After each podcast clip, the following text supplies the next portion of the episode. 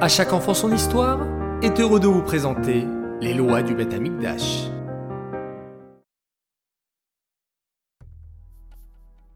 Bonjour les enfants, Bokertov, comment allez-vous ce matin?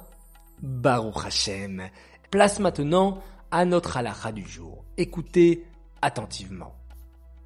Lorsqu'on offrait des corbanotes au Beth Amikdash, les sacrifices pour Hachem, les Lévi'im chantaient des chants magnifiques pour Hachem. Dans ces magnifiques chansons, ils louaient Hachem pour sa grandeur et pour tout le bien qu'il nous donne. Certains Lévi'im chantaient avec leur voix, d'autres Lévi'im jouaient de la musique avec des instruments comme du violon, de la harpe, des trompettes et de la flûte.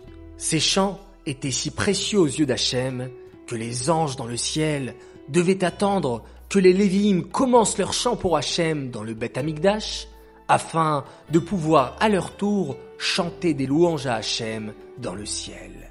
Cela nous montre, les enfants, à quel point notre tefila et nos mitzvot à nous, les béné Israël, ici sur terre, sont importants et précieux aux yeux d'Hachem, encore plus que tous les chants des anges dans le ciel. C'est magnifique, alors continuons à étudier la Torah, à écouter des alachot, à faire des tfilotes et à pratiquer beaucoup de mitzvot parce qu'Hachem attend que ça et il nous aime très fort.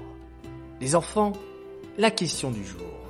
Qui chantait les chants pour Hachem dans le Beth Amikdash? Réponse 1, les Kohanim. Réponse 2, les Lévim. Ou bien réponse 3, les enfants.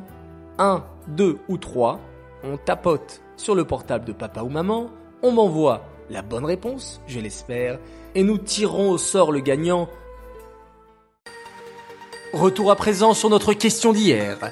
Pourquoi fallait-il monter la garde au Beth Amikdash Il fallait me répondre réponse 3, parce que c'est un endroit très important, qu'on respecte beaucoup. Bravo à vous tous, oui, qui avez apporté une bonne réponse, et bravo à notre gagnante qui s'appelle Esther Rézé Partouche. Nous te préparons un joli cadeau.